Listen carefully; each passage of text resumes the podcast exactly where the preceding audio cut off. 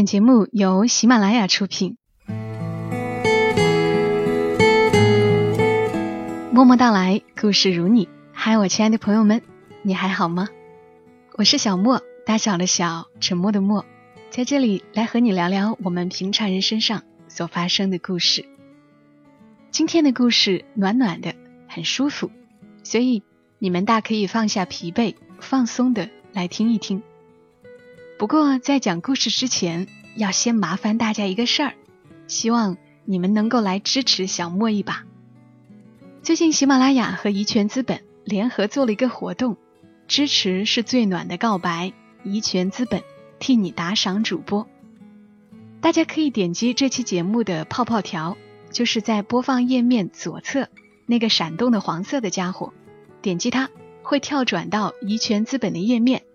用手机号码完成注册，然后找到小莫的名字，点击支持，怡泉资本就会替你给我打赏。每个手机号码可以注册一次，完成一次支持就会有一份打赏。如果你完成了注册并点击了支持小莫，可以在评论区留下你的手机后四位数，告诉我你已经选择支持了小莫，让我能够看到你。这一次不需要大家掏钱，只要完成注册。并找到小莫，点击支持就可以了。同时，这个活动还会有一个人气的榜单排名，支持的人越多，排名就越靠前，小莫得到的奖励也会越多。每一次要投票的活动，我都没有得到过很好的名次。那这一次，如果你愿意的话，也可以邀请你身边的人一起来支持小莫，让小莫这种不怎么火的情感主播也火一把。好了，这一次就拜托大家了。先在这里跟大家说声感谢。那接下来讲故事给你听。今天的故事来自于作者远镇，他发布在犀牛故事上的一篇。可是我还是想嫁给爱情呀。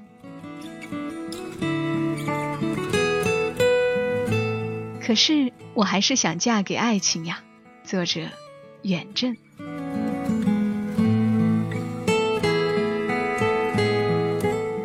前的某个晚上，收到表姐的微信消息，让我第二天陪她一块儿去相亲。原本我对这种事一向不热衷，更加不喜欢凑热闹。到最后还是抵不过她的软磨硬泡，只好答应第二天陪她去看看。表姐算是我们家里的大龄女青年，二十七岁的年纪，在父母眼里，这个年纪。就算没结婚，也该有个谈婚论嫁的固定男朋友陪在身边才对。但表姐倒好，除了谈过三场无疾而终的恋爱，外带高中时期经历了一场传说中的暗恋之外，到现在婚姻大事儿连一点头绪都没有，家里人急得团团转，表姐照旧一副事不关己的样子，依旧死命工作，死命加班。好不容易遇到一个节假日，就宅在家里，死命补觉，死命看书，就连吃饭都要直接点外卖，把自己变成了一个彻头彻尾的宅女。大姨因为这事儿急得不得了，天天跟我妈唠叨：“哎，你说她周末也不和朋友聚会，朋友圈子里有大多都是女生，眼瞅着快要三十岁了，这样下去。”可怎么办才好呀？我妈那时候一般都是采取安慰政策，不停宽慰说：“儿孙自有儿孙福，缘分是可遇不可求的。再者说了，这种事急也急不得，等到时间到了，一切也就水到渠成了。”可即便我们家里所有人都劝大姨放宽心，但毕竟表姐的年纪摆在那里。都说男人四十一枝花，女人却不是如此。少华易老，光阴不再，似乎一切只是转眼之间的事儿。所以大姨给表姐安排的一系列浩浩荡荡的相亲活动，就这样慢慢开始了。我第二天和表姐一块儿赶到咖啡厅的时候，相亲对象已经等在那里了。用大姨的话来说，这是一个万里挑一的好男人。优质理工男，家境好，事业好，而且据说这位理工男的爸爸和我姨夫还是一个单位的，两人之前还是大学同学，两家也算是知根知底，简直堪称是结婚的不二人选。我和表姐坐在他对面，我匆匆打量了他一眼，虽然没有多帅，但也绝对算是眉清目秀，穿着休闲，但是不随意。也不知道是不是真的理工男大多都木讷的缘故，他似乎不太怎么爱说话。两个人把自身条件各自介绍一番后，就开始吃饭。表姐本来就心不甘情不愿，自然不会主动找话题。一顿饭下来，我突然觉得度秒如年，恨不得赶紧走，要不然迟早憋出内伤。吃完饭后。理工男提议送我们回家，我不傻，那么多电视剧也不白看。看他的殷勤程度，也知道他恐怕是对表姐很有好感，想要交往看看。但表姐则不如此，对于刚才那顿饭，她完全就当做是例行公事来应付。如今好不容易忙完了，又怎么可能再和理工男有牵扯？那天回家路上和表姐聊天，我笑嘻嘻地说：“其实大姨眼光真不错，我看她挺好的呀。虽然不太爱说话，但这也算是优点啊。最起码不会在外面拈花惹草，总是花言巧语逗女孩子开心嘛，对不对？”表姐对我说：“可是我对她就是没什么感觉，感觉是可以慢慢培养的呀。你现在二十七岁。”两个人谈一两年恋爱，你还可以赶在三十岁之前结婚。万一这两年感觉就培养出来了呢？凡事不要说的太死，给他一个机会，也给你一个机会。我看他挺喜欢你的。过了好半晌，表姐都没有再说话，呆呆的看着窗外，也不知道在想些什么。一直等到出租车在小区门口停下，才听到表姐。慢悠悠的吐出一个字：“好。”表姐回家之后给理工男打电话，说两个人可以交往试试看。恋爱关系也正式确定下来，大姨对此更是高兴的不得了。以前表姐九点没回家，她就着急；现在十点多回家，大姨都嫌早，恨不得表姐和理工男的关系突飞猛进，然后立刻结婚，这样。他心里的一块大石头也就能放下了。大约过了一个多月的时间，当时我在学校上课，我看着表姐给我发过来的微信消息，只有短短几个字：“我和他分手了。”为什么？不合适吧？各种方面都不合适。看电影的时候，他喜欢无聊的纪录片，我喜欢爱情片。吃饭的时候。他不吃辣，我却是无辣不欢。他作息时间规律，我有时候半夜睡不着，找他聊天他都看不到。第二天醒来的时候，还会嫌我不爱惜自己的身体。有一次我买了票，想和他一块去听演唱会，他却说这是小孩子才喜欢做的事儿，甚至让我少追星，说追星没意义。我看着表姐发过来的一长串。突然有些哽咽，不知道该说什么。后来表姐又说，而且那天她跟我提起结婚的事儿了。结婚，我有些震惊了。他们才认识一个月而已。表姐说，我其实不讨厌闪婚，甚至觉得，如果你敢肯定你的下半辈子就是会和这个男人在一起的话，那么闪婚。也不是不合适，但是我觉得我和他真的不合适。当我问他为什么这么早想结婚的时候，他竟然说他现在已经三十岁了，再不结婚就晚了，而且家里催的也紧。况且他觉得我们俩挺投缘的。小远，你知道吗？他跟我说这句话的时候，我突然觉得他根本不是在谈恋爱。只是想找一个搭伙过日子的人而已。我长叹一口气，最后问：“你现在心里难受吗？”不难受。表姐接着说：“而且到现在，我更加坚定了一个想法：我以后要嫁的，一定要是爱情。表姐分手的事，在家里也算引起了轩然大波。大姨不知道其中缘由，责怪表姐说分手就分手，太把感情的事儿当儿戏。表姐依旧不管不顾，把大姨的话抛在一边，彻底沉浸在自己的工作中，典型的把感情的事儿化为工作的动力，成了众人眼里的女强人。表姐从小争气。凡事不落人后，大学时就读名校，毕业后到了一家美食杂志社当编辑，慢慢的也终于做到了总编的位置。情场失意，事业得意，大姨依旧忙忙碌碌给表姐找相亲对象，表姐却像是四季豆一样油盐不进，死活不肯再去。表姐遇到厨师先生。是在她感情空白期的第三个月。那天，表姐要做一个美食期刊的专访，杂志社里的编辑当时都有任务，无奈之下，表姐只好亲自上场。那天的采访是在厨师先生的家里，表姐每每说起这一段的时候，我都要感叹，在这个世界上，原来真的是有缘分这回事儿的。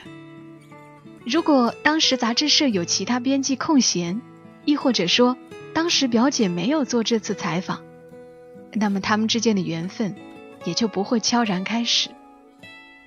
表姐当时按照地址来到厨师先生家里的时候，第一反应就是惊讶：天哪，一个大男人怎么可能把家里收拾得这么干净整洁？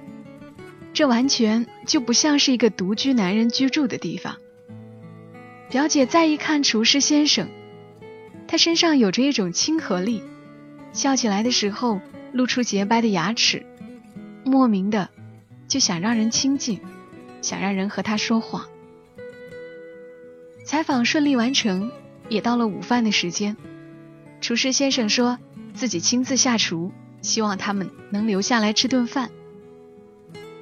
那天，表姐站在客厅的落地窗前。傻傻的看着巨大开放式厨房里忙活着的厨师先生。做完后，厨师先生解下围裙，露出里面的白衬衫。表姐当时正在逗玩客厅里不知道从何时冒出的一只小猫咪，整个人沐浴在阳光里。她抱起猫咪，冲着表姐笑：“这是我养的猫，叫短尾巴。”这笑容就像是有魔力一样。一击即中表姐柔软的内心，心里有什么东西像是在悄然发芽。表姐知道，那就是爱情呀。以后两个人的交谈慢慢多了起来。表姐不是小女生，自然不会再玩暗恋那一套。她常常主动约她吃饭，就当表姐想要表白的时候，她却突然心里砰砰直跳，不知道怎么开口。也害怕听到他的拒绝。厨师先生也是如此，两个人各怀心事，却又谁都不敢主动往前迈进一步。有一天晚上，表姐加班到深夜，华灯初上，在这座不夜城里，一个人的晚上真的有种别样的凄凉。那天晚上，表姐发了一条朋友圈。又暗叹内容太过矫情，加少女心，打算删掉的时候，厨师先生的评论紧接着就发了过来：“你刚下班吗？我在你公司附近，要不要一起吃夜宵？”那天晚上，表姐和厨师先生坐在公司附近的一个小餐馆里，表姐吃得高兴，厨师先生笑得开心。表姐突然觉得，他们现在这样似乎也不错。言止于口，时光倒退，表姐又似乎回到了高中时期的样子。又是一场暗恋呐！没想到自己一大把年纪了，还要玩这一套。表姐感叹。晚上吃完饭，两个人沿江边散步，突然，厨师先生慢吞吞地说：“我看你很喜欢吃辣。”表姐笑着说：“是啊，无辣不欢。”其实我很少吃辣。厨师先生继续说：“我平时也很少做辛辣的食物。”表姐有些摸不透他的意思。厨师先生停下来，两人站在江边，看着远处灯火通明的夜景。但是以后我可以做给你吃。顿了顿，他侧过身子。看着表姐的眼睛，我发现我自己很喜欢你，不知道从什么时候开始，但是真的很喜欢很喜欢的那种。眼泪瞬间夺眶而出，表姐笑着说：“那你愿不愿意和我谈一场恋爱呀？”今年表姐结婚，两个人认识五个月零十二天。大姨虽然天天盼着表姐结婚。可是真到了这时候，她心里又开始犯嘀咕：这也算是闪婚吧？要不，要不再了解看看？毕竟结婚是大事。表姐笑着说：“哪里还用什么了解？我们俩也都老大不小了。总之我知道，我喜欢他，他也明白他喜欢我，这就够了呀。以后的日子长着呢，我们俩还有一辈子的时间。”可以慢慢了解。结婚那天，空前的热闹，亲戚朋友来了一大堆，姨妈笑得合不拢嘴。当司仪问起表姐和厨师先生相爱的经历时，表姐笑得开朗，很简单呐，我就想找一个会做饭的长期饭票，恰好所有的条件他都符合，恰好我又喜欢他。厨师先生则是不好意思的笑笑。冲着表姐说：“有时候想想，可能对你是一见钟情吧。我告白的时候就说，我也说不上来究竟是从什么时候喜欢上你，但是我还是很高兴这样美好的你，也能喜欢上不怎么浪漫的我。老婆，以后的时间，我一定会好好对你。日子还长，余生多指教。”台下掌声雷动，台上的表姐早就泣不成声。我想，表姐用了将近三十年的时间，一直苦苦等待和追寻的，就是这么一个人吧。这么多年来，她忍受了种种家人的不理解、同事的嘲笑、光阴的流逝，但是还好，一切终于苦尽甘来，在不算最好的年华里，却遇见了最合适的他。老天终是对她不薄，我们也相信，这次她嫁给的一定是她心心念念所期待的爱情呀。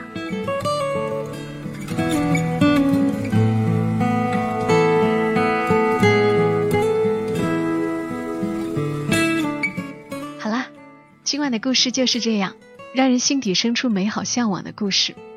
我知道，不是每个姑娘都如此幸运。步入婚姻，也不全是从此王子公主就过上了幸福的生活，会有更多的鸡零狗碎、争吵磨合。但起码是因为爱、因为喜欢而结的婚，无论结局怎样，总算不亏待自己。感谢作者远镇授权播出，关注远镇更多文字，可以在新浪微博上搜索“远镇同学”，远方的远，小镇的镇，收听小莫所有节目。在喜马拉雅上搜索“小莫幺二七幺二七”，添加关注，也欢迎你订阅“默默到来”这个专辑，同时关注“默默到来”的公众号“默默到来”的全拼，再加一横。祝你夜好眠，小莫在长沙跟你说晚安。